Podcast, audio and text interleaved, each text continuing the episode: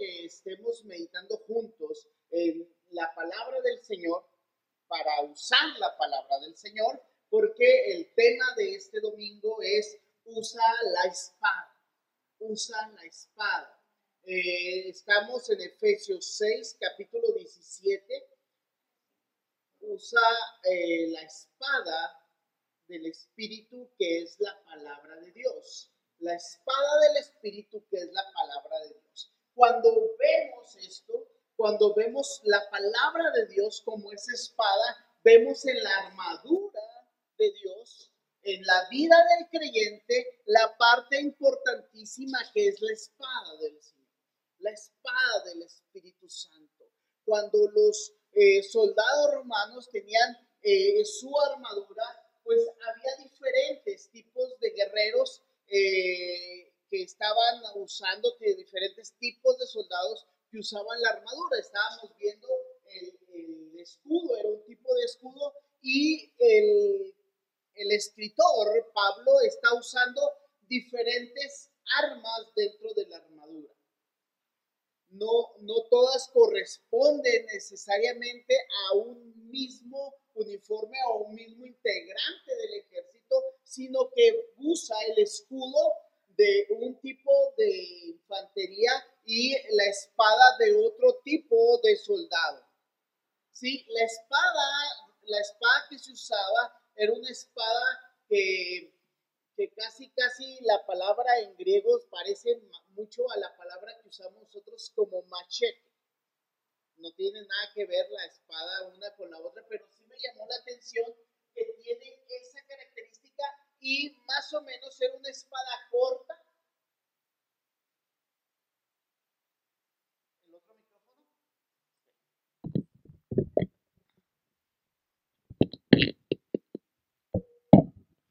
Ahí. ¿Sí? Ok.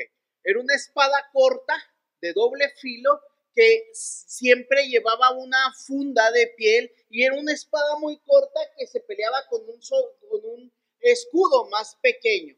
Esas la hemos visto más en un combate personal. Recuerden, quitemos nuestra imagen de la armadura, la imagen medieval y vayamos a las, a las armaduras o las prácticas de los soldados romanos. Pero era una espada corta, realmente no era una espada muy larga la que se usaba. Y eso era porque el, la lucha con la espada era una lucha cuerpo a cuerpo, era una lucha muy cercana, donde el soldado se abalanzaba y comenzaba a luchar y casi usaba como una espada muy corta, a diferencia de como lo hemos visto en espadas muy largas. Esto nos habla y nos deja ver la idea que el, que el escritor bíblico Pablo nos está diciendo de la cercanía que tenemos que tener con la espada de Dios y la habilidad que tenemos que contar para utilizarla. Siempre la espada es un arma que apunta al territorio de Satanás. Pero siempre la espada es usada hacia también nuestra vida. Es extraño porque cuando se usa la espada, la espada siempre tiene esta, eh, esta idea de ir hacia adelante y comenzar a atacar, pero siempre es una idea de que se usa en uno mismo.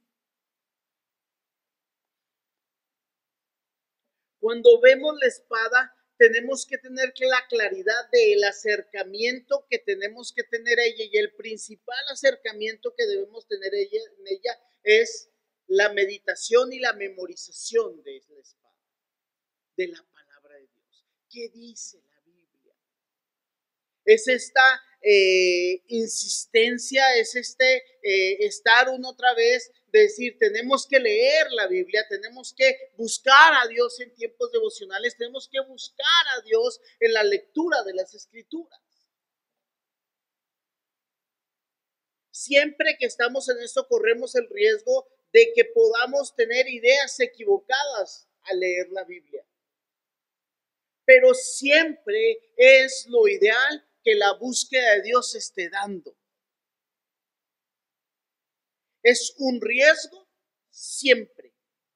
pero es el mayor riesgo que tenemos que tomar adentrarnos a las escrituras. No podemos estar yendo a la palabra y esperar que siempre me estén diciendo lo que dice. Y eso que soy predicador y maestro de la Biblia y me gusta hacerlo. Pero tu experiencia personal es una experiencia de un acercamiento a la Biblia que siempre debes estar procurando. Siempre me ha sorprendido, y uso la palabra siempre, como muchas veces hablamos de la Biblia y hablamos de frases que dicen personas acerca de la Biblia. Es extraño cómo hay personas que dicen, tenemos un acercamiento a la Biblia, pero siempre están publicando frases de otros cristianos. Y me encantan las frases de muchos cristianos. Y he leído libros y seguiré leyendo libros y usamos libros de autores, de comentaristas que me impresionan. Pero siempre mi lectura debe ir primeramente a dónde? A la Biblia. ¿Qué dice la Biblia? Aún cuando estamos teniendo un tema, los viernes ustedes lo han visto, cuando tenemos es lee la Biblia varias veces, léelo una y otra vez para ver qué está diciendo la escritura. Cuando tú lees la escritura comienzas a ver y a distinguir lo que el Señor quiere. Y quiero compartir contigo cinco cosas que la Biblia es en nuestra vida. Y me voy a ir a un pasaje que espero que te lo sepas de memoria, segunda de Timoteo 3, 16 al 17, que es donde vamos a estar basando este sermón, que dice, toda la escritura es inspirada por Dios y útil para enseñar, para reprender, para corregir, a fin de que el siervo de Dios esté enteramente capacitado para toda buena obra. Segunda de Timoteo 3, 16 al 17. Toda escritura es inspirada por Dios y útil para enseñar, para reprender, para corregir, a fin de que el siervo de Dios esté enteramente preparado para toda buena obra. Cuando llegamos a la Biblia tenemos que tener claro que la Biblia viene desde lo profundo del corazón de Dios. La Biblia es un libro que no está cerrado eh, con candado en el aspecto de que no dijeron, este es el libro y aquí lo tenemos de la A a la Z y aquí está todo el libro y este libro nos llegó de una. La Biblia es un libro que ha sido inspirado por Dios a través de cientos, miles de años. La Biblia es un libro que ha tenido autores de diferentes estatus y estratos sociales, con diferente capacitación. La Biblia es un libro que ha sido movido por el Espíritu Santo yendo a los hombres y hablando acerca de las necesidades del pueblo de Dios.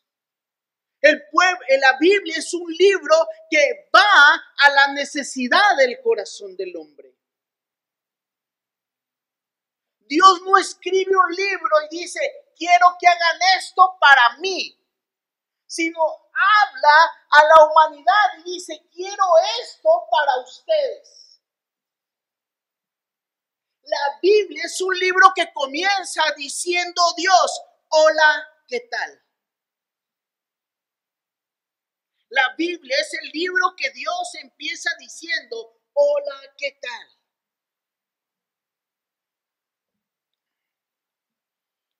El hermano Ricardo Garrett nos decía eso en una clase de Juan y nos quedamos así que decía, usted no lo va a encontrar en la Biblia ni en el griego, ni en el hebreo, ni en el arameo.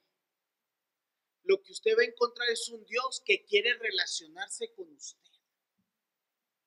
La Biblia es un libro en donde Dios se está relacionando con la humanidad. Y usted se va a dar cuenta que la Biblia no es un libro científico, no es un libro de respuestas, es un libro de relación entre Dios y la humanidad. Y la manera en que Dios se relaciona con la humanidad es a través de Cristo Jesús. Dios está buscando al hombre. Y toda la Biblia habla sobre eso. El Antiguo Testamento nos apunta hacia la venida de Jesús. El Nuevo Testamento nos habla de la segunda de la venida de Jesús y de su segunda venida. Entonces, cuando vemos la Biblia tenemos que ver cinco cosas. Número uno, la Biblia te enseña. Dios muestra el camino por el cual debes caminar. Dice la palabra, es útil para enseñarnos lo que es verdad. La Biblia es un libro que nos enseña y tenemos que aprender qué quiere Dios, cómo es Dios. La Biblia nos muestra y nos revela cómo es Dios, cómo es su carácter, qué es lo que Él desea, cómo le gusta, de qué manera es. Y cuando vemos la Biblia comenzamos a reconocer a Dios. Y comenzamos a conocer a Dios lo que le es agradable a Él. Conocer a Dios es como conocer a tu amada tu amado. Ve a cantares. ¿Qué le gusta? Yo no sé si le he contado cuando comencé a salir con Stray. Eh, le regalaba chocolates todas las veces que la veía, le regalé un chocolate diferente. No sé cuántos chocolates le di, pero por lo menos fueron como unos 50 mínimo diferentes tipos de chocolate. Así que si iba a un lugar y encontraba un diferente tipo de chocolate, lo compraba y se lo daba. Hay veces compraba varios para guardarle cuando le iba dar. Yo creía que le gustaba el chocolate. Como la mayoría de las mujeres, ¿vale? Les gusta el chocolate. Y resulta que no le gustaba tanto el chocolate. De repente algunos de los chocolates terminaron con sus amigas, con hermanas del seminario, y ella compartía eso porque no le gustaba el chocolate, pero descubrí algo, que había dos o tres tipos de chocolate que le gustaban mucho. O sea, de 50 chocolates, dos o tres le gustaron mucho. Chocolate abuelita y el chocolate amargo. Entonces descubrí qué es lo que le gustaba y más le agradaba. Y eso fue al entrar en una relación personal y decirle, ¿por qué alguien se encontró tu chocolate? Y, no hice esas escenas de telenovelas de decir, ay, tiró todos los chocolates, ¿por qué me despreció? Le dije, ¿qué pasó? Y él me contó, es que no me gusta. Le digo, ¿cuáles te gustaron? Y ya me comenzó a decir, o la vi comerse, ese le gustó. Cuando tú vas a la Biblia, la Biblia te enseña en una comunión con Dios quién es Dios y qué le gusta. Dios es un Dios santo, Dios es un Dios amoroso, Dios es un Dios misericordioso. La Biblia lo dice. ¿Cómo sé que es santo? Porque la Biblia lo dice y busca que la gente se acerque a Él en santidad. Dios es un Dios misericordioso porque la Biblia dice que por sus misericordias no hemos sido consumidos a pesar de que somos pecadores. Sé que es un Dios perdonador porque Cristo Jesús me perdonó y me limpió con la sangre preciosa que Él derramó en la cruz. Sé que Él me da vida eterna porque la Biblia dice que Él en la tumba venció la muerte y por lo tanto la salvación que Él me ofreció en la cruz es verdadera. Y sé que Él me espera porque Él dice que regresará por mí. Y sé que es pronto porque la Biblia dice que es pronto. Y sé que lo tengo que esperar porque la Biblia dice, oh Señor Jesús, ven ya. ¿Dónde lo descubrí, hermano? en la Biblia. Me enseñó de Jesús. La Biblia me enseña de Jesús. Es que ¿por qué cree eso, pastor? Porque la Biblia lo dice. Hay veces me preguntan, pastor, ¿esto es verdad? Aquí dice la Biblia esto. Les digo, sí. ¿Y esto es verdad? Parece que se contradice. Digo, parece. Pero las dos son verdad. ¿Por qué? ¿Por qué lo sé? Porque la Biblia lo dice. Y también puedo saber lo que la Biblia no dice. Dios es un Dios fiel que siempre nos enseña a través de las escrituras. Primero Juan 2, 24 al 25 dice, por eso no dejen de hacer ustedes lo que les enseñó desde el principio. Y si continúan haciéndolo, entonces vivirán siempre unidos al Hijo y al Padre, pues Cristo nos ha prometido vida eterna. Siga creciendo y desarrollando lo que aprendió desde el principio la Biblia no es un libro que usted lee algo y dice, ah, esto es verdad. Ya sé que Dios quiere. Y está convencido. Y luego de repente encuentra otra parte y dice, ah, esto es mentira. Ahora esto es verdad. No estamos leyendo dos libros diferentes. Estamos leyendo un solo libro que aparentemente hay momentos que se contradicen. Tenemos que ser sabios para entender que toda la escritura es inspirada por Dios. ¿Cuánto? Toda. Número dos, la Biblia no reprende. Dios te muestra cuando estás fuera del camino.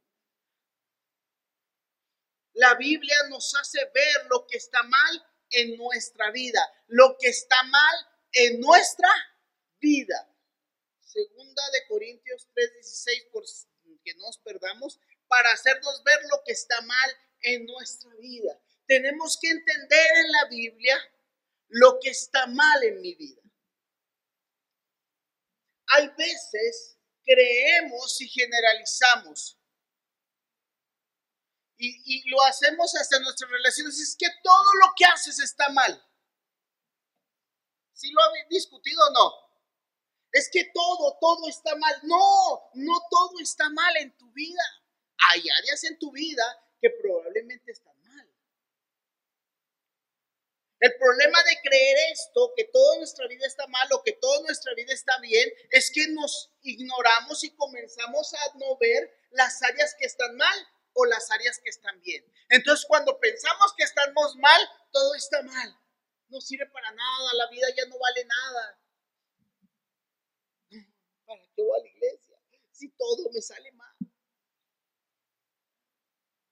O al contrario, ¿para qué voy? ¿Para qué lo hago si estoy bien? Miren, aquí estoy bien. Y podemos tomar un área de nuestra vida y creer que esa área de nuestra vida es todo está bien. Dice, hacernos ver lo que está mal en nuestra vida. ¿Qué áreas en tu vida están fuera de lo que Dios quiere? Y tú cuando lees la Biblia puedes decir, bueno Señor, creo que aquí voy avanzando, creo que aquí no voy, creo que aquí me falta, creo que aquí sí sigo en lo mismo y entender que la Biblia nos está reprendiendo. La Biblia, la espada de Dios es una espada que viene y entra a nuestras vidas, dice, penetra, penetra el alma y discierne cuáles son las intenciones. Cuando estás haciendo cualquier cosa tienes que ver en la Biblia cuál es la intención con lo que lo estás haciendo. Veces podemos estar haciendo cosas que creemos que están bien, pero están fuera de la voluntad de Dios porque nuestra intención no es la correcta. Nosotros diríamos, hacemos cosas malas que parecen buenas. No al revés, va, como dice el refrán, dice buenas que parecen malas. Nosotros hacemos cosas malas que parecen buenas y lo decimos, es que a Dios le agrada. ¿Dónde dice que a y nuestra respuesta es, ¿qué, qué tiene de malo? No, ¿qué, ¿qué tiene de malo? No es un versículo bíblico, ¿o sí? ¿Usted encontró un versículo que dijera que tiene de malo? No pasa nada. Al contrario, siempre lo repetiré. Romanos dice, ¿acaso pecaremos para que la gracia abunde? ¿Y qué dice? De ninguna manera. Dice Pablo, dice, si hemos dejado el pecado, poco viviremos en él. Nadie se limpia para vivir en la cochinada. Pablo, ¿ah? Lo, dije yo así. Pero así dice Romanos, ¿o no? Dice, usted ha sido perdonado, ya no viva así. Porque Cristo ya lo limpió y su sangre preciosa lo ha transformado. Nos reprende, estoy mal, Señor. Vengo y me confieso. El Señor te ama a pesar de tu pecado. Eso cuesta mucho entenderlo. Porque la Biblia dice que Él me perdona aun cuando yo he pecado. El Señor hace. Hebreos 4:12 dice, pues la palabra de Dios es viva y poderosa, es más cortante que cualquier espada de dos filos, penetra el alma y el espíritu entre la articulación y la médula del hueso y deja al descubierto nuestros pensamientos y nuestros deseos más íntimos. Esto es doloroso, ¿no? Cuando eres reprendido, ya no podemos reprender. Culturalmente reprender ya no está suave.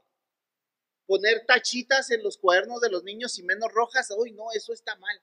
No le pongas una tacha, ponle algo que lo haga sentir menos mal. Porque no le podemos decir que está mal. La Biblia sí dice que nos hace ver que está mal. Imagínese al profeta Natán con David.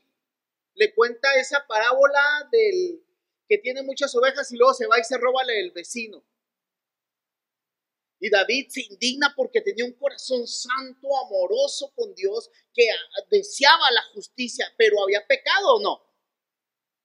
Y su corazón santo y amoroso de David, lleno de pecado, porque era un santo corazón de Dios, lleno de pecado.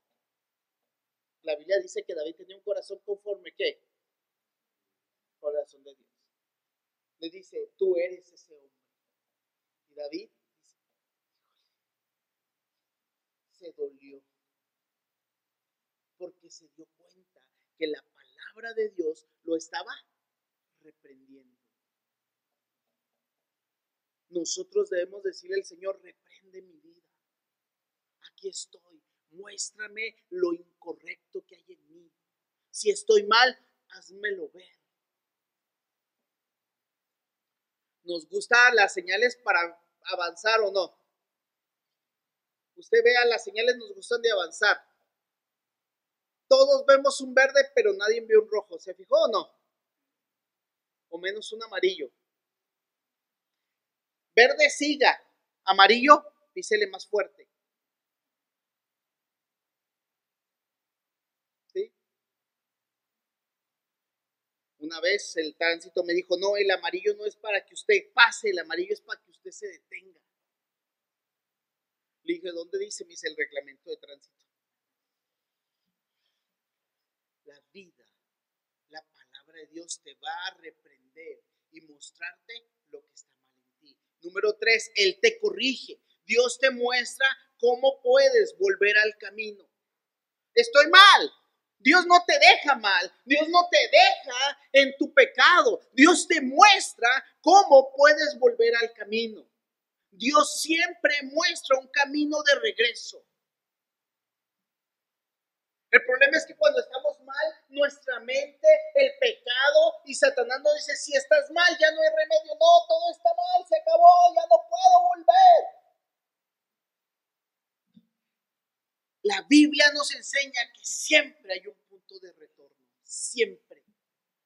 La Biblia eh, siempre nos muestra el retorno no hay un punto de no retorno. El problema que tenemos en nuestras vidas es que cuando cometemos un error, cuando nos damos que estamos equivocados, nos amarramos y decimos, si ya la regué, me muero en el error. Ahí me quedo, ahí me agarran. ¿Por qué? No sé, yo creo que es orgullo. Yo creo que es falta de humildad. Yo creo que es vergüenza. Pero el Señor nunca, nunca, nunca dice que no hay retorno.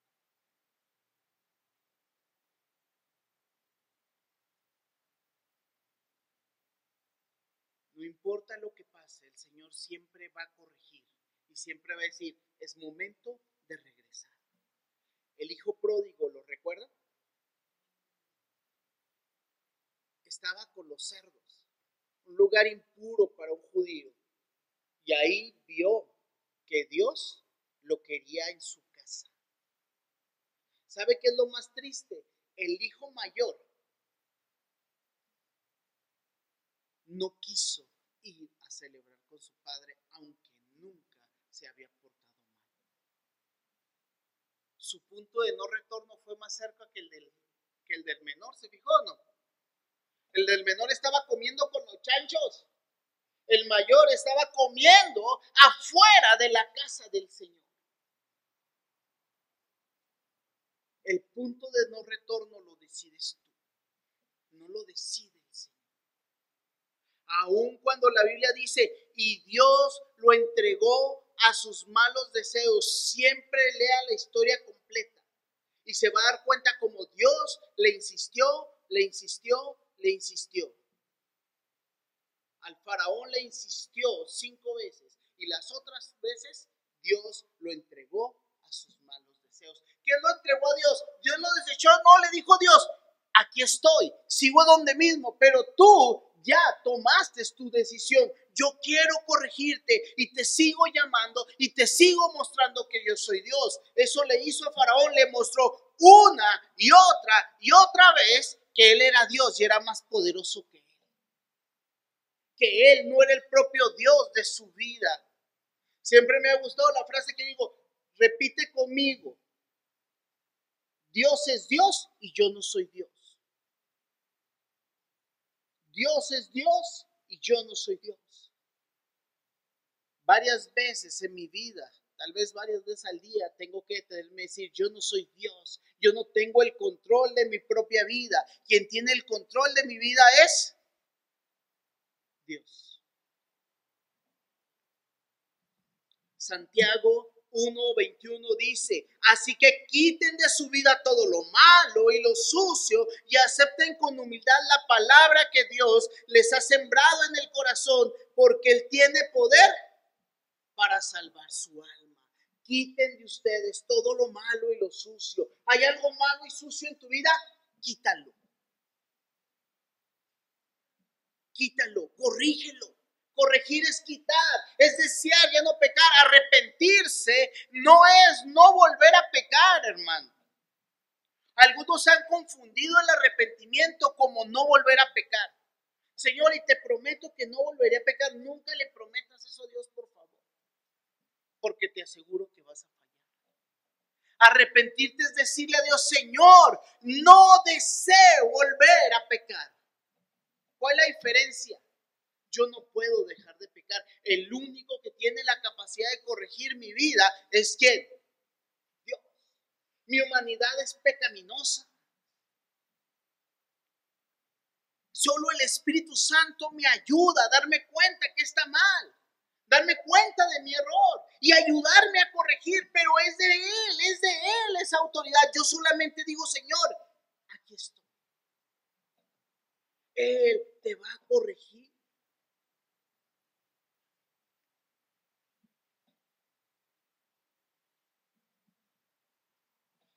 Él te entrena. Número cuatro, Él te entrena. Dios te muestra cómo mantenerte en lo correcto, cómo mantenerte en el camino. Es un proceso, te dice por dónde caminar. Te muestra si te sales del camino, te muestra cómo regresar al camino y te muestra cómo seguirte manteniendo en el camino. Una y otra vez en nuestra vida. Este es un proceso que debe ser constante. Esto no es de una vez, hermanos. Algunos dicen, no, desde que yo llegué al camino del Señor he mantenido. Sí, yo puedo decir eso por años. Yo puedo decir eso en mis últimos 30 años, que me he mantenido en el camino del Señor. Pero si soy honesto con ustedes, y lo voy a hacer, en muchas áreas, en muchos momentos de mi vida, he habido estas situaciones donde yo peco y fallo al Señor y tengo que regresar a Él. Algunas veces Algunos la vieron. Otras veces los más cercanos se dieron cuenta, pero muchas veces y casi todos los días, y entre usted y yo todos los días tengo que estar examinando mi vida para regresar y ser fiel al Señor. Mi mente divaga. ¿Se ha sentido que su mente divaga? De repente una noche usted está pensando y está preocupado y está estresado. ¿Le ha pasado? Y comienza a decir, ¿cómo lo voy a resolver? Y el Señor le dice, yo soy Dios, tú no eres Dios. Y yo tengo que volver al Señor y decir, Señor, perdóname, porque de mí. Yo solamente tengo que hacer lo que tú me mandaste hacer. Nos enseña a hacer lo correcto. Termina el versículo 16 de segunda de Timoteo. El Señor nos enseña a hacer lo correcto. Y eso lo tengo que intentar cuántas veces? Una y otra y otra y otra vez. Usted y yo somos atletas de alto rendimiento. El cristiano es un atleta de alto rendimiento que hace y repite lo mismo una y otra vez. No siempre nos sale, pero lo tenemos que mejorar. Tenemos que ser cada vez mejores en nuestra vida. Todo atleta profesional practica lo mismo una y otra y otra vez. Y lo tiene que hacer todos los días si pretende ser competitivo. Tú y yo no podemos dejar nuestro entrenamiento. Lo que me encanta del entrenamiento del cristiano es que puede intentarlo una y otra vez sabiendo que va a fallar. Y ahí confío en la gracia. El cristiano intenta vivir con los estándares del reino una y otra vez sabiendo que va a fallar. Porque la gracia lo sostiene. No, quiero que me entienda bien. No se trata de vivir pecando porque la gracia lo sostiene. Se trata de que usted aumente los estándares porque la gracia lo sostiene. Estos, estos días que estuvimos fuera, estuvimos en la Ciudad de México y estuvimos con mi sobrino. Mi sobrino es un bebé de un año y meses y le gusta correr. Todavía no camina, pero le encanta correr. Camina muy poco porque le da miedo, pero le encanta correr. Entonces lo suben a un andador y corre. Y va corriendo, corriendo, corriendo, corriendo, corriendo, corriendo, y luego se sienta. Y corre, corre, corre, corre. Porque él confía que su andador lo va a sostener.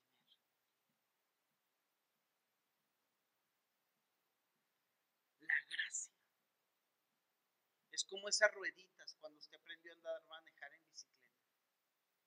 Siempre están ahí para que usted no caiga fuera del amor del Señor. Y siempre que usted caiga, saber que el Señor está ahí para volverlo a levantar. Pero cada vez usted lo va a hacer mejor. ¿Me explico la diferencia? No peque por hobby, peque por intentar usted va a tirar al blanco y va a ser mejor y va a saber que si falla, su Padre amoroso está delante de usted, está al lado de usted diciéndole, hijo, tienes que hacerlo mejor. Por eso la vida del creyente es una vida de altos estándares, es una vida de santidad, es una vida que refleja cada vez un mayor crecimiento. No siempre ni en todas nuestras áreas, pero me doy cuenta, Señor, estoy fallando aquí, quiero ser mejor. El cristiano no dice, así soy. Pues así quiéreme, Señor. Dice el Señor, así te quiero. Pero ¿sabes qué? También te quiero mejor. Y puede ser mejor no porque tengas la capacidad, sino porque yo he puesto en ti la capacidad para que lo hagas.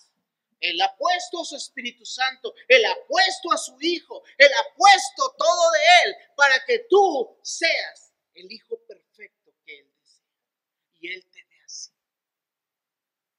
ahorita no lo, no lo somos, ahorita no te ves así, pero cuando nos vemos a través de los ojos de la gracia de Dios, podemos ver lo maravilloso que Él ve nosotros. Y todo esto, hermano, para la quinta cosa que dice el versículo 17, Él te capacita. ¿Para qué tienes que caminar lo correcto? ¿Para qué te enseña? ¿Para qué te reprende? ¿Para qué te corrige? ¿Para qué te entrena? Porque Él te está capacitando. Según de Timoteo 3:17 dice, Dios usa, Dios usa la palabra para preparar y capacitar a su pueblo para que haga toda buena obra. Toda buena obra es esto. Toda buena obra no es lo que hacemos bueno toda buena obra no es lo que hacemos bueno o lo que hacemos bien. Toda buena obra no es hacer bien las cosas en tu trabajo, hacer las cosas bien en tu, en tu iglesia, no es hacer las cosas bien. Toda buena obra es hacer las cosas bien para que reflejen la gloria de Dios. ¿Me explico la diferencia? Toda buena obra es hacer las cosas bien para que reflejen la, gloria de Dios. Muchas cosas, muchas personas hacen cosas bien y hacen cosas mejores que tú. Pero cuando tú haces las cosas, tienen que reflejar la gloria de Dios porque Él te está capacitando. Este mejora continua, Dios enseñándote, Dios reprendiéndote, Dios corrigiéndote, Dios entrenándote es para que hagas las cosas y la gente vea y diga, ¿y este qué le pasa? Es la gloria de Dios. Es compartir el santo evangelio. La palabra de Dios se tiene que compartir cuando vamos con la palabra de Dios. No estamos agrediendo a las personas. Algunos creen que la palabra de Dios es espada y le dan de espadazos a la gente. Para que entienda, para que aprenda. Porque yo estoy bien y tú estás mal y eres un vil y cochino pecador. Pues sí es cierto, todos lo sabemos. Yo también. Pero la palabra de Dios es mostrarle a los otros que así como Dios en su misericordia me perdonó, me enseñó su amor, me redargulló, me corrigió y me entregó, me, entrenó, me capacita para compartirles a los otros este amor de Dios. Y cuando veo a otros fallar, puedo decirle, así como tú fallaste, yo fallaba. Así como tú no entiendes, yo no entendía. Así como tú estás en pecado sin Cristo, yo estaba. Pero ahora Cristo me salvó y no puedo callar y dejar de hablar lo que he visto y oído. Tenemos que darnos cuenta, hermanos, que la palabra es para que la gente pueda reconocer que Dios es Dios y que Cristo es el medio para llegar Padre. Usted tiene que compartirlo. Romanos 10, 12 al 15 dice, pues todo el que invoque el nombre del Señor será salvo. ¿Está de acuerdo conmigo o no? O con la Biblia, si no quiere conmigo. Pero ¿cómo pueden ellos invocarlo para que se lo salve si no creen en Él? ¿Y cómo pueden creer en Él si nunca han oído de Él? ¿Y cómo pueden oír a menos que alguien se los diga? ¿Y cómo alguien irá ¿Y cómo irá alguien a contarles si ser enviado? Por eso las escrituras dicen que hermosos son los pies de los mensajeros que traen buenas noticias. Déjeme decirte, te lo voy a decir. La palabra de Dios la tienes en tus manos. ¿Estamos? Dios te habla a través de ella. Dios te ha corregido, te redarguye, y te entrena para vivir mejor para Él. Ahora, sal y comparte esta verdad. Hermosos son los pies de los que anuncian las buenas nuevas de salvación. Hay gente allá afuera que necesita reconocer que Cristo Jesús es el Salvador de su vida. ¿Estás de acuerdo conmigo o no? Lo dice la Biblia. Hay gente que está muriendo sin Cristo. Y Dios quiere relacionarse con ellos. Hola, ¿qué tal? Dios quiere relacionarse contigo. Que tus pies caminen hacia los perdidos. Llenos de gracia y amor. La misma gracia y amor que el Señor te mostró, te ha mostrado y te está mostrando. Otros merecen saber de ese amoroso Dios. Oramos. Padre, gracias por tu palabra, porque la has puesto en nuestras manos de tantas y diversas maneras. La tenemos de tantas presentaciones, con tantas versiones, podemos leer una y otra vez hermosa palabra. Tenemos tanta palabra predicada, hablada, escrita, tantos hermanos que nos enseñan de ella. Estos espacios para predicarla, para enseñarla y compartirla. Pero Señor, la palabra tuya, Señor, queremos vivirla. Queremos que nos mueva, que nos cambie, que nos siga transformando, enseñándonos, reprendiéndonos, corrigiéndonos y entrenándonos para hacer lo correcto, yendo hacia otros para que conozcan tu salvación. Porque esa es la buena obra a la que hemos sido llamados. Conozcan que tú eres un Dios misericordioso. Bendice los pies que hoy saldrán a compartir esta semana tu salvación. Bendice a mis hermanos.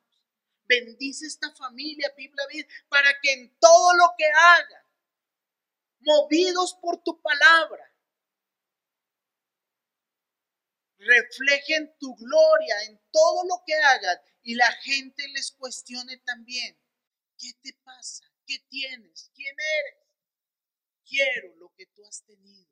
Y lo único que tenemos, Señor, es tu palabra en nuestras vidas, que nos ha transformado y hemos creído el santo evangelio de Cristo Jesús, que nos da vida, no por nuestras obras, sino por tu gracia y por tu amor. En tus manos, Señor, estamos. Amén.